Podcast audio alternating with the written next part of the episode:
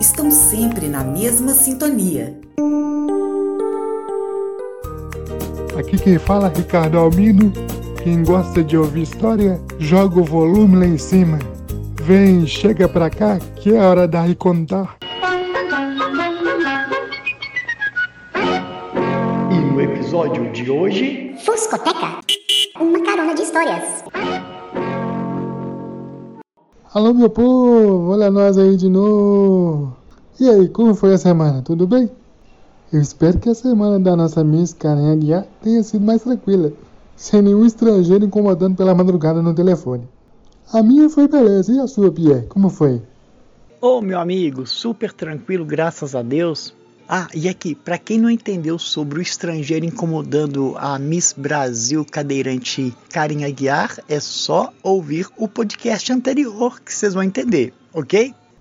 Bom, o nosso Recontar Histórias de hoje, eu quero fazer uma homenagem a dois grupos muito importantes na história de um país, ao menos na minha visão: as crianças e os professores. Aliás, quero dar meu muito obrigado a um dos meus professores de coração de história, meu amigo Pierre André, que está aqui do meu lado na edição do nosso podcast. Embora ele diga que não é professor porque não ensina nada a ninguém, apenas descobre dons que Deus deu e andam escondidos no nosso coração. Sendo assim, muito obrigado duas vezes por, por ser então esse grande descobridor de dons divinos.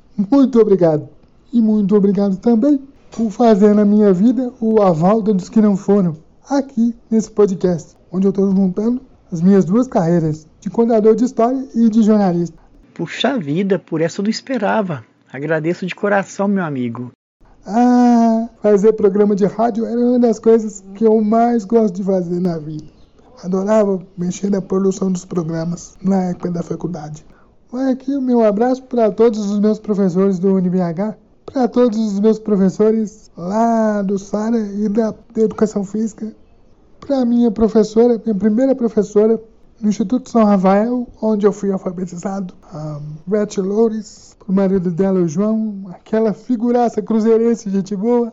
Beijo para você, para Imaculada, minha primeira professora de Educação Física, também do São Rafael, que mora lá em Ubar, também. Para o meu primo Robert, que é professor de História também aqui em BH. O meu primo Pablo, que mora lá em Viçosa, é de Ubar, mas mora em Viçosa, dá aula lá na, na universidade lá. E também quero falar uma coisa. Hoje a gente, eu voltei no tempo de criança, no tempo que eu assisti um filme que chamava Herbie, se meu Fusca falasse.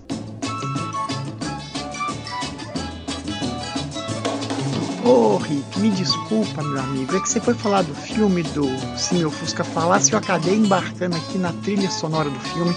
É, esse aí é o tema, é um pedacinho do tema de abertura do filme. Bora lá, segue aí. Sabe por que, que eu tô falando desse filme? Porque eu vi o Fusca do filme abrindo o capô como se fosse a boca e piscando o farol como se fosse os olhinhos e ficava imaginando se aquele Fusca era do mundo do Era Uma Vez. E não é que eu cheguei aqui no mundo do Era Uma Vez como um contador de história? Hoje, o personagem do nosso programa é um Fusca. Vocês que estão aí do outro lado sabem que aqui em Belo Horizonte existe o Clube do Fusca? Sabia dessa, Pierre? Ah, o Clube do Fusca? Nunca tinha ouvido falar, mas quero conhecer depois, fiquei curioso aqui. Pois é, eu qualquer dia desse vou tentar um contato com eles para saber um pouco mais da história do Clube do Fusca. Meu pai já teve alguns Fuscas na vida. O Fusca, é, ele tem alguns nomes engraçados. Eu lembro da música do Fuscão Preto, do Triparada Dura.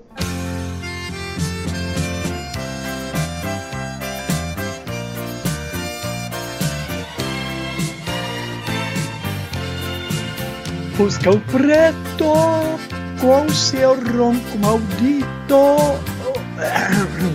Opa, foi mal de novo. Você também, Rick, para de dar ideia pra gente, uai. Tá doido? Pois é. E o Fusca do nosso programa de hoje é pilotado por uma multiartista, por uma mulher de faces. Não mulher de faces, mas uma mulher de faces. Ela é professora, Ela é artista com cara de arteira, ela é musicista e ela, poderia dizer, é o nosso Lewis Hamilton de saia. Ela pilota o seu Fuscoteca. Um Fusca aqui funciona como biblioteca, ou seria, como diria os, os jovens há mais tempo, como eu costumo chamar os idosos, poderia ser uma discoteca ou as duas coisas, uma discoteca na biblioteca. Bom, isso a Dani vai explicar as várias facetas dela e um pouco mais sobre o projeto sociocultural dela, o Fuscoteca. Vou falar nisso, eu acho que o Fuscoteca é descendente, deve ser um parente meio distante, quase próximo, de uma certa carroça. Uma certa carroça de histórias que pilotava era esse moço que está aqui do meu lado, o senhor Pierre André. Pois muito bem, senhor Pierre André. O senhor pode contar rapidamente para nós um pouquinho da história da sua carroça de histórias? Depois disso, a gente vai para o História da História ouvir um pouquinho da história da Dani. E vem muita história boa por aí. Isso é, tem que saber primeiro se ela está chegando. O Fusquinha não largou ela na mão pelo meio do caminho. A carroça, antes de ser a carroça de histórias, fez parte de um cenário de um espetáculo que eu fiz com meu amigo Leandro Bertoldo. Vamos acordar os sonhos, uma ideia que ele teve a partir de um texto dele e a gente foi criando o espetáculo que era teatro misturado com a contação de histórias. O espetáculo não durou muito tempo porque ele teve que se mudar para outra cidade e eu fiquei com a carroça que era parte do cenário guardada e ficou durante muito tempo. Um dia eu cismei, vou criar uma contação de histórias com uma carroça de fundo, como cenário, né? Porque eu contar histórias a gente não precisa disso. E é isso aí, a carroça de histórias é uma carroça bem mambembe, cheia de penduricalhos, coisas que por onde eu passo eu adquiro, eu ganho e vou colocando lá para enfeitar. E a partir dali eu começo a contar as minhas histórias, a maioria delas de tradição oral. Ou seja, não são minhas então, né?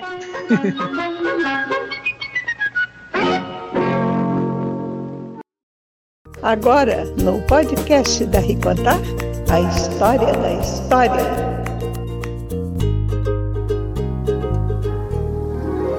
Era uma vez, outra história assim vai começar. E beleza, começamos o programa com uma prévia da história da história, sobre R contando um pouquinho sobre a sua carroça de histórias. E agora vamos para a história da história da Dani. Ela ouve tanta história desde quando era criança que a história acabou fazendo parte das refeições da família, como se fosse uma sobremesa do almoço, do lanche e da janta, todo mundo na mesa para ouvir uma boa história. Sim, não só quando eu era criança, ainda até hoje, contar história, essa tradição milenar é uma coisa muito forte na minha família. Nós temos costumes de até hoje, hoje em dia, sentar à mesa e a mesa é o lugar da nossa comunhão, é onde conversamos, mas também onde ouvimos muitos causos. E ó, minha família é um pouquinho grande, haja tempo para poder estar à mesa para ouvir tanto caos. Mas a gente gosta muito de ouvir. É, não somente as histórias da família, da vizinhança na época dos meus avós e bisavós e de toda a árvore genealógica, mas também a gente compartilha a nossa história diária diante de todos ali à mesa. E, e só para acrescentar a, a, essa resposta, minha mãe, desde criança, a gente tem o costume dela ler os livros para mim, de me mostrar na nossa biblioteca pessoal aqui tem livro que foi do avô dela e que está bem conservado. Minha mãe tem essa paixão por livros e ela para mim é a maior contadora de história e foi ela que me ensinou a ter amor não só pelos livros é, físicos de papel, mas o, as pessoas que são livros vivos.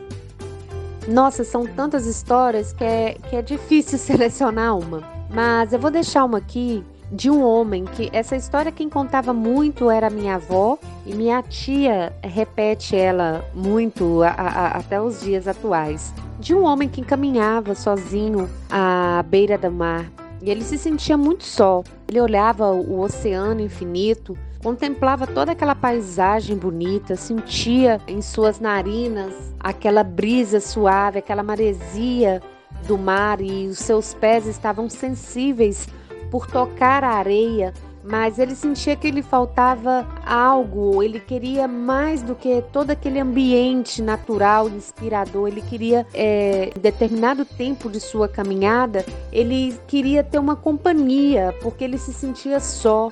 E ele queria dividir com alguém não só as suas conquistas daquela longa caminhada ao beira do mar, né? Ele queria também compartilhar a, a, o que estava em seu coração, a sua receber um abraço, receber um calor humano. E naquele momento ele olhou para o céu, para o mar e toda aquela grandeza, e ele falou para o autor da vida que ele se sentia muito só. Foi quando de repente ele olhou para o lado e ele, com os pés sensíveis à areia, ele pensou se tivesse olhando para trás aquela toda aquela caminhada, né, onde ele deixou as marcas de seu pé na areia, ele pensou que de repente se ele tivesse uma marca ao lado seria mais fácil passar por tudo e chegar onde ele deveria chegar. Foi quando de repente ele sentiu em seu corpo algo envolvendo e uma voz que dizia assim a seu ouvido: você nunca esteve só, você não vê as outras marcas de caminhada, porque em todo esse trajetório, todo esse trajeto, eu tenho te carregado em meus braços, no meu colo. Então, na verdade, não era o homem que estava andando, não era o esforço dele. Ele estava sendo carregado, amado pelo autor da vida. E eu acho que para esse contexto que estamos vivendo, né, Muitas pessoas ainda estão restritas de ter contato um com o outro. Essa história me vem muito forte e até me emociono em, em recontar. Recontei com minhas palavras, mas eu queria deixar essa mensagem que nós não estamos sós. No momento mais difícil que a gente pensa que talvez todos nos abandonaram ou a gente sofreu alguma perda de pessoas queridas, ainda assim, o autor da vida nos carrega em seus braços de amor e nos leva ao destino que precisamos ir.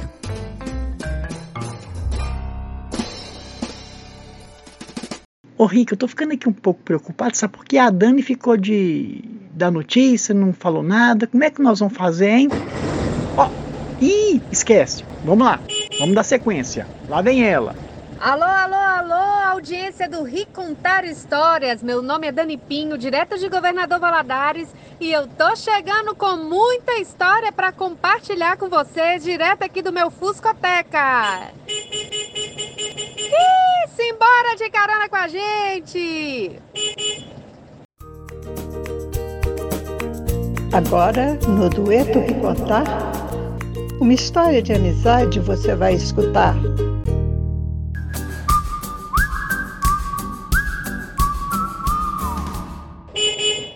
Ei Dani, prazerão te receber aqui na Recontar Histórias, no nosso canal. Para começar nossa conversa, se apresenta aí para o pessoal que está nos ouvindo.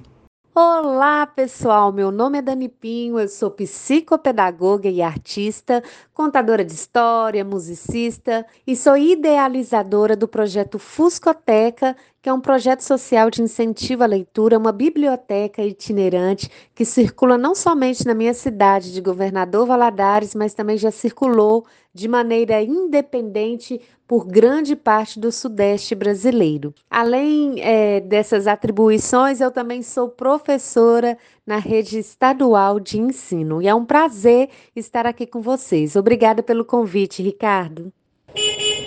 Além de contar histórias, eu já vi você tocando violão e alguns outros instrumentos um pouco diferentes. Qual dessas artes apareceu primeiro na sua vida?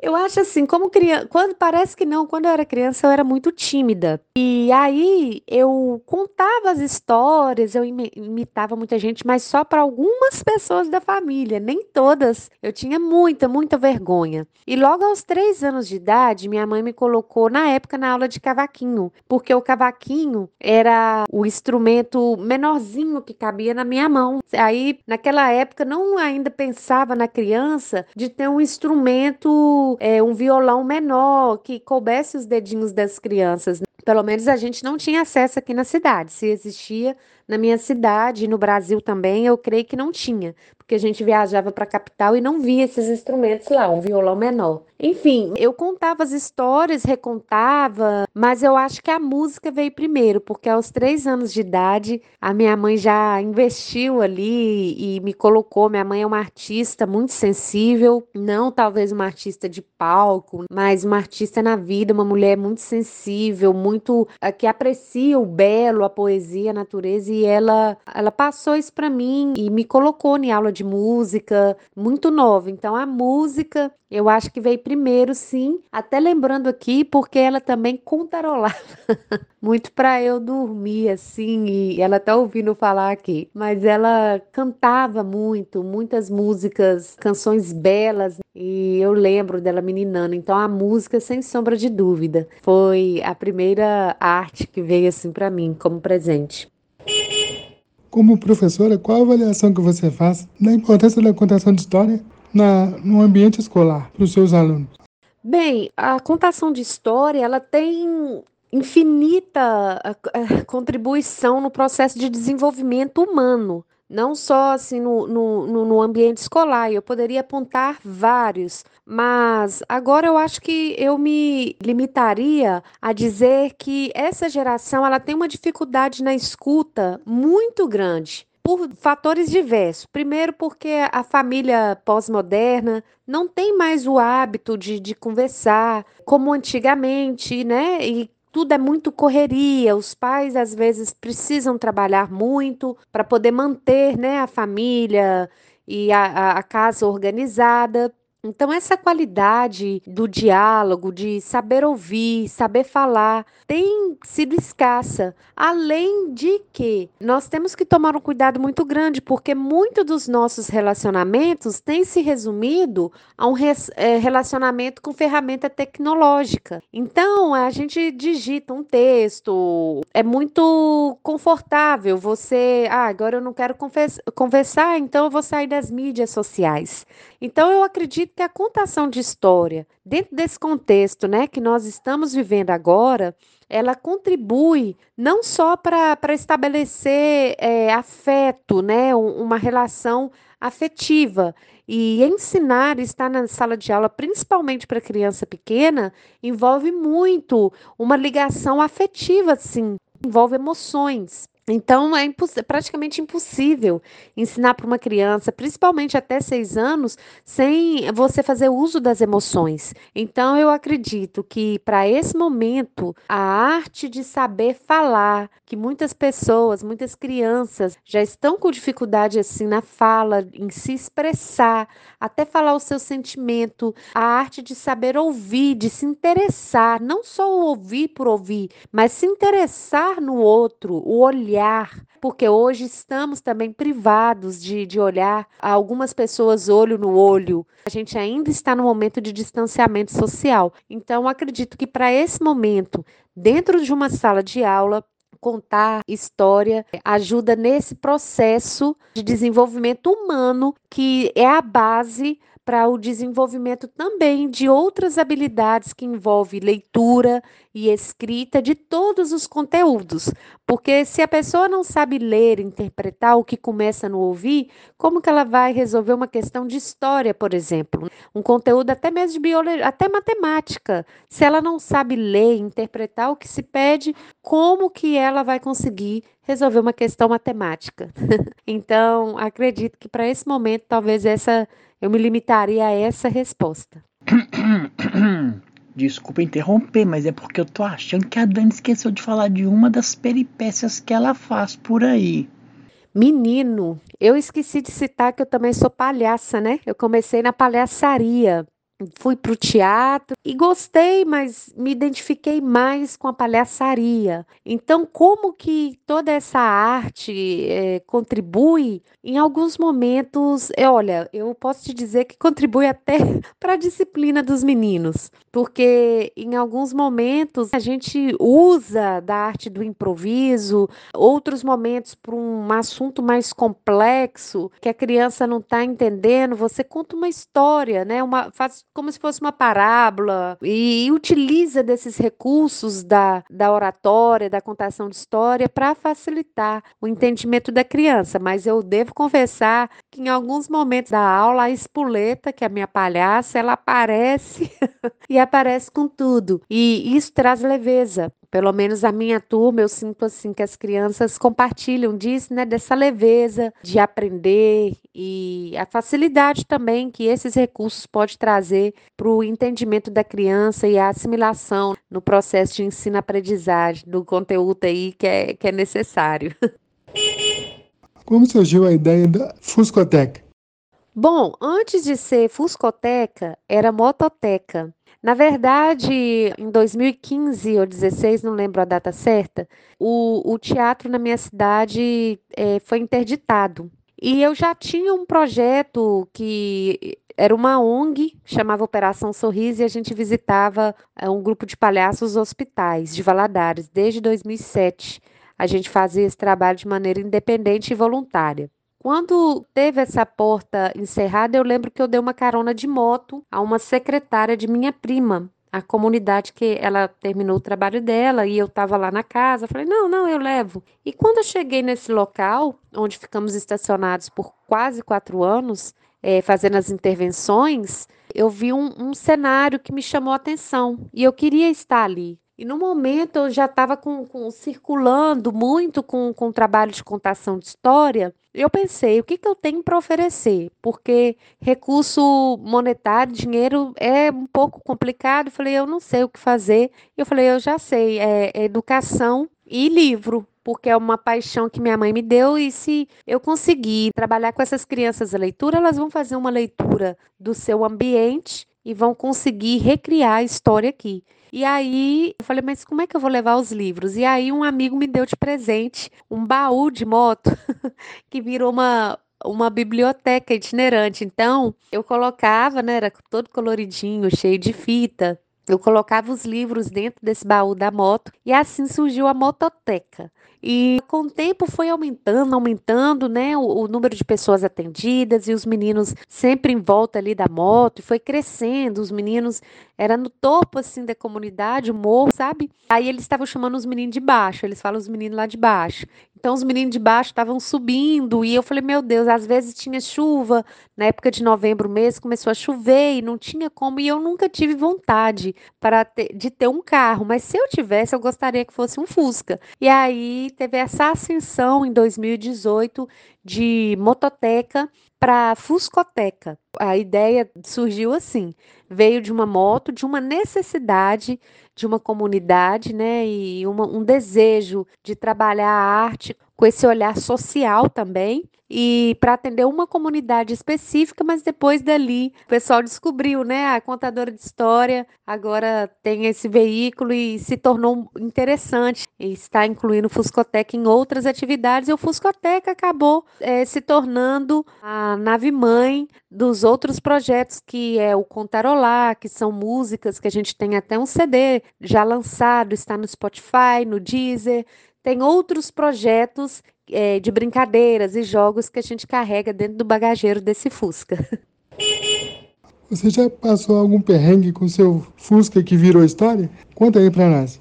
Menino, viajar de Fusca é uma caixinha de surpresa, porque você não tem controle de nada. Se ele quiser parar, ele para. Mas perrengue, graças a Deus, eu nunca passei. Perrengue que eu entendo assim, nossa, que, que você fica preocupado no sufoco. Mas eu diria que nenhuma dessas viagens que a gente percorreu por Minas Gerais, grande parte aí de Minas Gerais, mas principalmente nós fizemos de maneira independente duas vezes a Estrada do Diamantes, Estrada Real, e uma outra vez nós circulamos através do Festival de Inverno de Milho Verde a região ali, né, da, da, parte da Estrada Real. E nenhuma dessas vezes, é, o varão, que o varão é o que engata a marcha do Fusca, ele deu um problema, mas de forma milagrosa conseguimos retornar para nossa cidade em segurança e a, a essa outra vez, na volta para a cidade, chegando em Cerro, que está bem longe de Valadares ainda, o carro perdeu o freio na Serra do Itambé. Mas aí, é, não, não é que perdeu, é,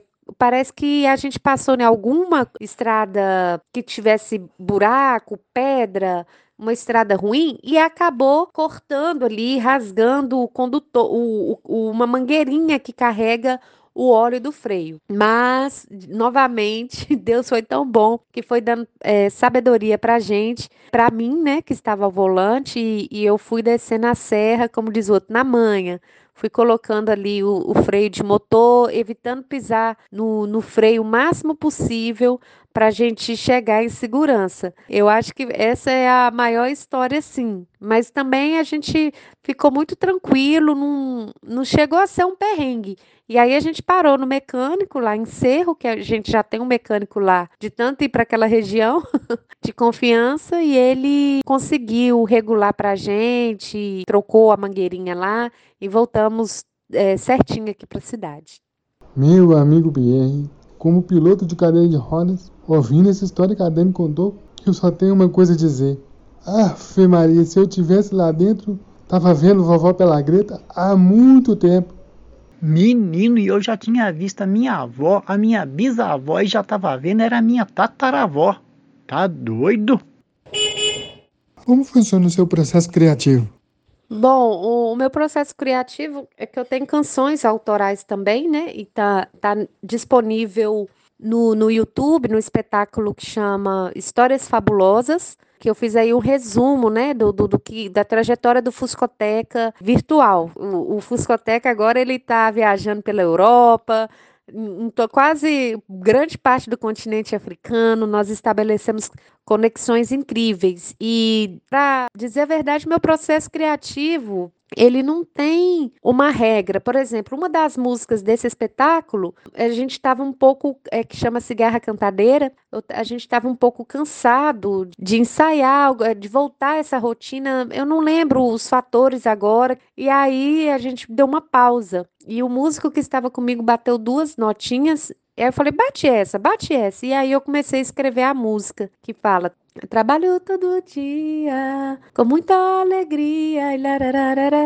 e vai. Então, o processo criativo, eu acho assim, que para mim envolve um contato com a natureza, tudo que me conecta, né, a algo que é vivo e verdadeiro seja o outro, seja a natureza, eu comigo mesma, eu com Deus, mas ele passa sempre por um lugar de memória, de ensinamentos de minha mãe, assim, eu acho que eu acho que eu diria que o meu processo criativo tem a raiz na família pensando assim agora, sabe? Tem muita raiz na minha família, porque minha família também tem escritores, músicos, é uma família de artistas que não se lançaram, não colocaram o seu produto aí para vender ou para o público degustar, mas é uma família muito criativa. É isso, não tem muita regra. Ele acontece, a inspiração vem.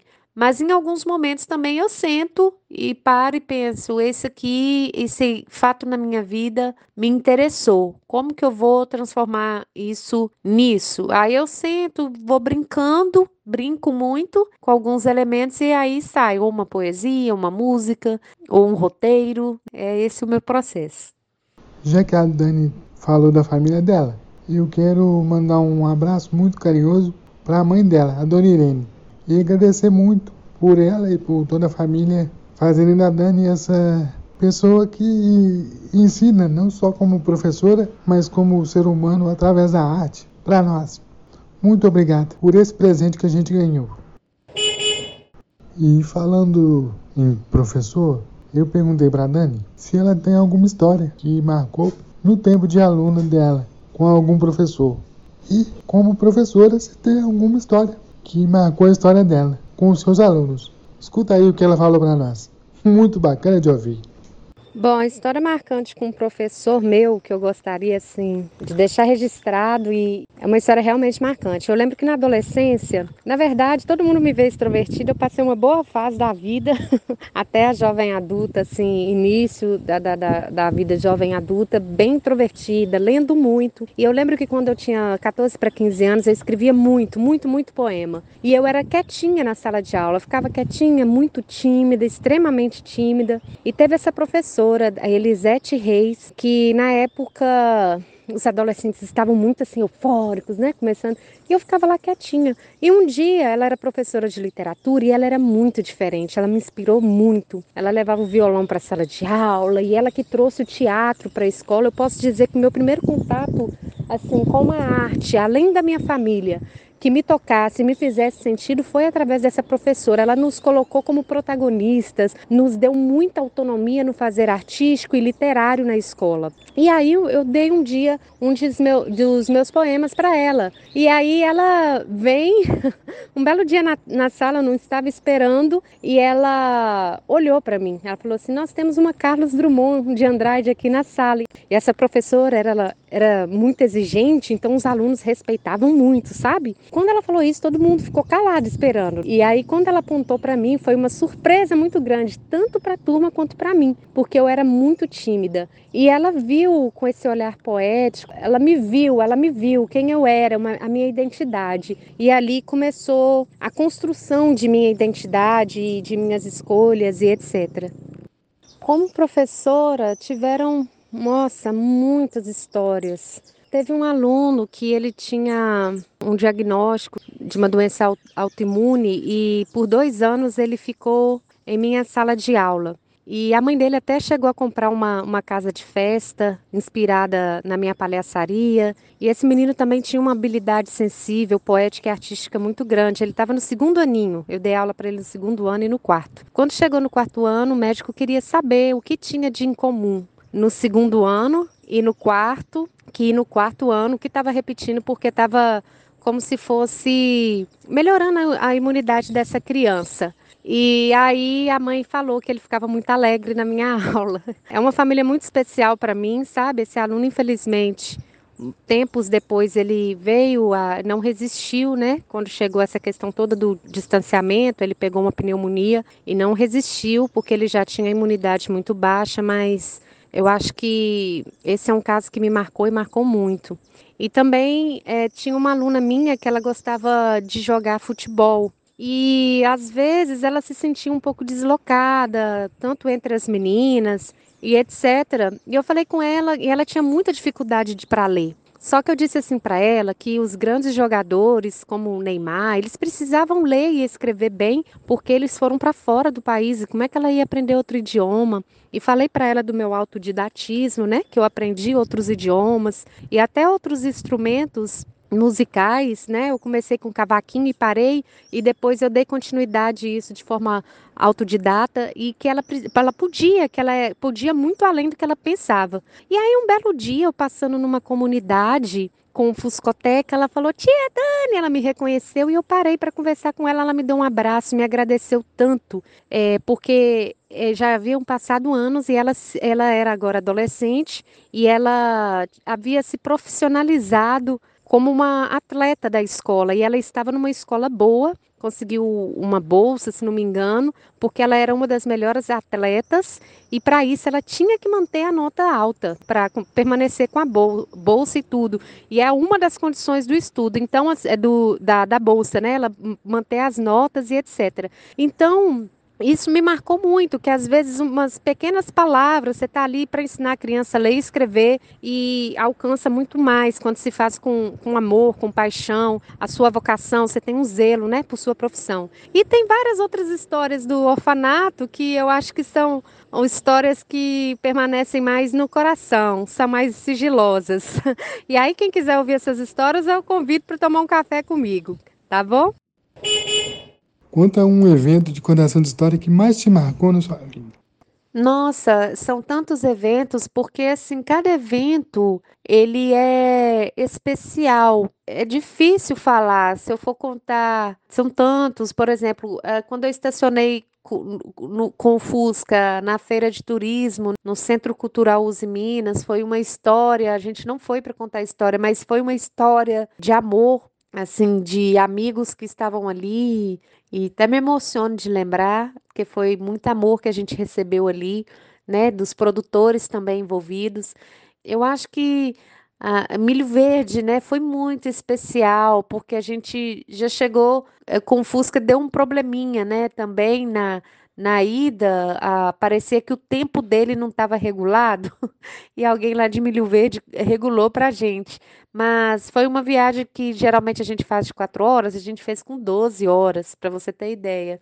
E a gente chegou, né, já na hora da apresentação nossa, em cima da hora. Então, mas o público foi fantástico, foi incrível. A gente se lançou assim, foi uma harmonia.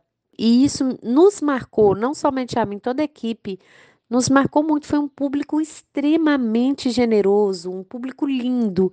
E eu acho que também o que me marcou, assim, a, a última que me marcou foi a última apresentação. Antes do distanciamento social, numa escola estadual aqui em Governador Valadares, e, e nesse dia choveu e a escola tinha um pátio que era aberto e era onde ia receber as crianças, né? Eles queriam cancelar o, o, evento e eu falei assim: não, não, não, não, a gente vai fazer, vai fazer e tal. E aí eu tive a ideia de pedir os meninos para ficarem é, como se fosse a, a plateia nos corredores e o pátio ficou aquele buraco e eu lá do outro lado, em frente à sala da diretora, como se fosse o palco. Mas foi tão especial que é, eu não quis saber. Eu saí com o violão molhando na chuva, eu sa... e eu carreguei menino no colo, na chuva. Foi assim incrível. E aí teve um momento do, da, da apresentação, eu falei, vamos, vamos é, logo na música de, de abertura, assim que se chama. Eu, foi muito legal. E eu falei, vamos tomar banho de chuva! E a gente celebrou, foi lindo demais. Como diz Bom lindo demais! Parecia realmente que era uma despedida assim do, do, desse encontro presencial que a gente teve. E a gente dançou na chuva e brincou e os meninos mergulharam comigo. E eu que gosto de estar mais próxima, não gosto de palco, geralmente a, apresento no chão. Mas mesmo estando assim, por causa da chuva, um pouco distante, foi incrível. O improviso assim reinou e foi uma dinâmica incrível, incrível, que até hoje a gente conversa, a gente fala, foi em 2019, né, em dezembro, se não me engano, mas a gente até hoje se alimenta, né, o pessoal da escola se alimenta desse momento. Foi realmente muito especial. Seja criou, fez alguma arte, seja peça, música, história, inspirada no Fusca. Se tiver, conta aí para nós. Sim, claro. Inclusive nessa viagem que deu problema, né? Que eu te falei que demorou de quatro, era uma viagem de quatro horas e demorou doze. Tem a canção do Fuscoteca no YouTube que conta a estrada. A gente na verdade foi fazendo música daqui até lá. Nessa brincadeira saiu a letra e eu parei um momento em Milho Verde na cidade e parei. Não, isso tem relação com pessoas que quando o bagageiro do carro tá pesado e relação com coisas que a gente carrega da vida está pesado, não dá para movimentar muito bem na velocidade ideal. E essa música está disponível, a canção do Fuscoteca, e tem a Fuscoteca também, que está no espetáculo Histórias Fabulosas. Ela é a música de abertura do espetáculo, que também está no nosso canal do YouTube. E o nosso canal do YouTube, gente, é Contarolar. Contarolar porque é o nosso projeto musical. Fuscoteca é a mãe, é a nave mãe de todos os projetos. E o Contarolar é um projeto musical dentro do Fuscoteca. Por isso que o nosso canal do YouTube é Contarolar. A ideia inicial era colocar a canção do Fuscoteca no nosso Contar FM. Mas como ainda temos algumas perguntinhas e o nosso plantão imaginário, quem quiser ouvir a canção do Fuscoteca e as outras canções da Dani Pinho, vai lá no Contarolar no YouTube, vai gostar muito do trabalho dessa mocinha. Tem algum lugar que esse Fusca ainda não chegou, que você quer chegar com ele?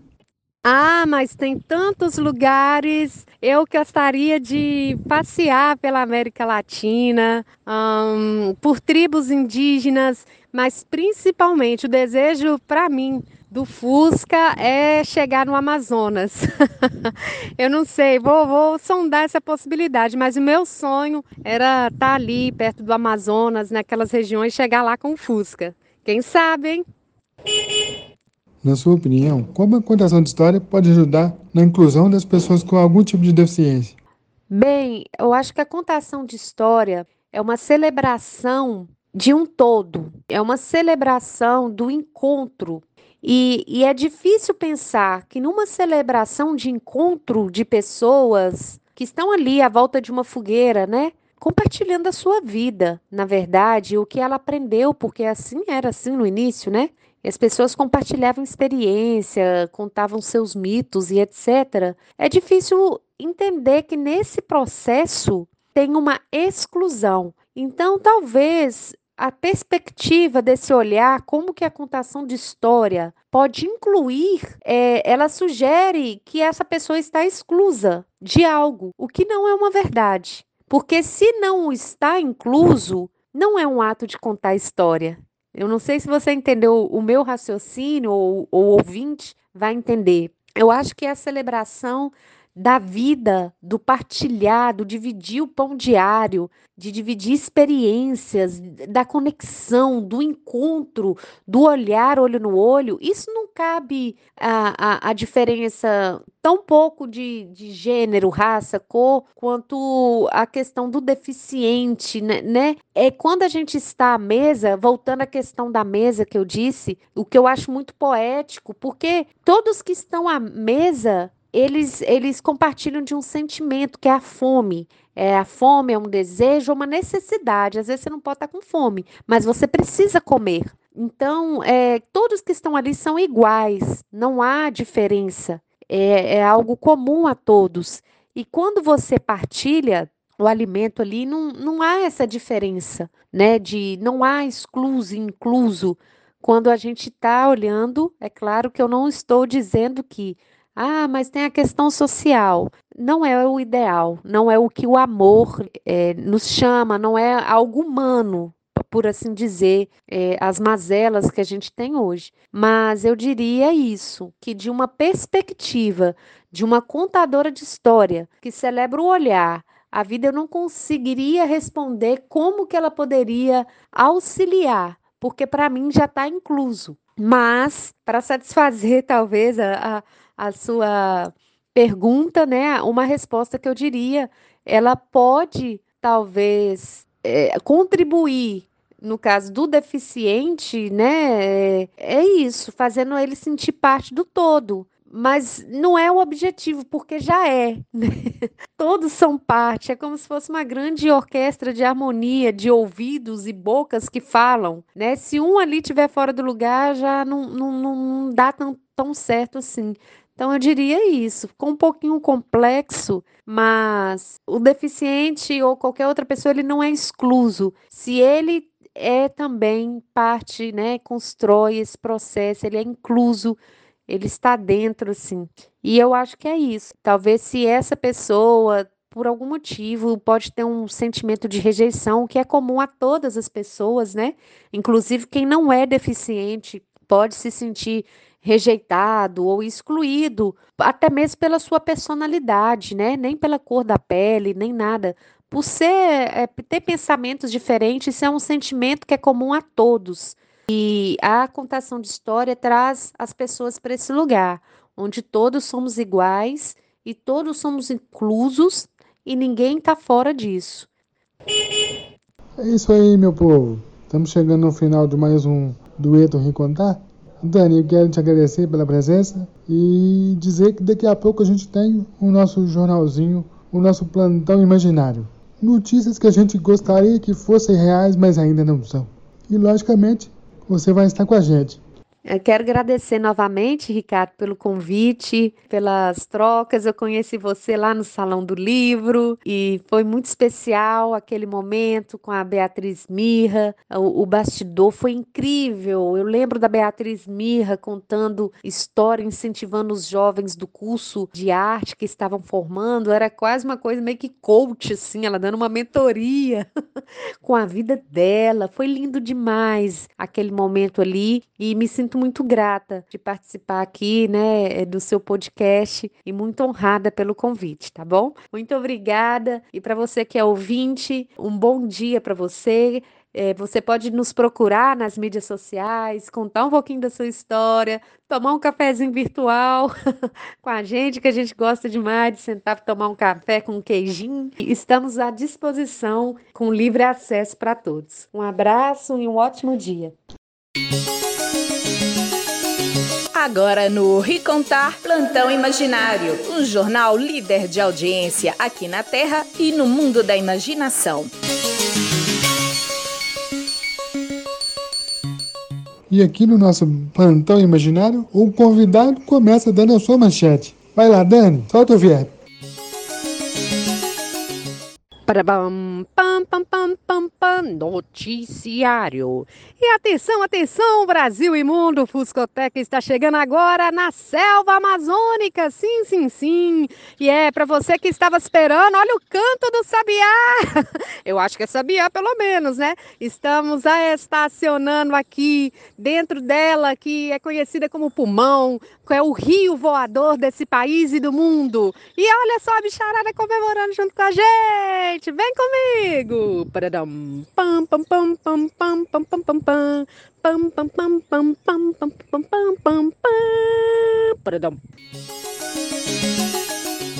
Professores brasileiros são eleitos mais bem pagos e mais respeitados do mundo.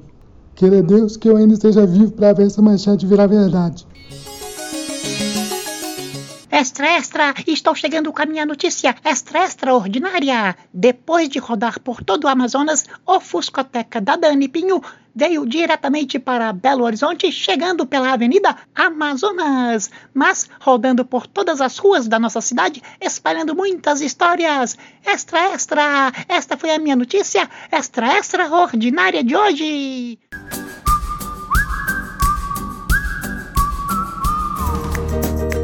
Podcast da Ricontar Histórias tem produção e apresentação de Ricardo Albino, o Rick. Locução, Daniela Serpa e Clara Albino.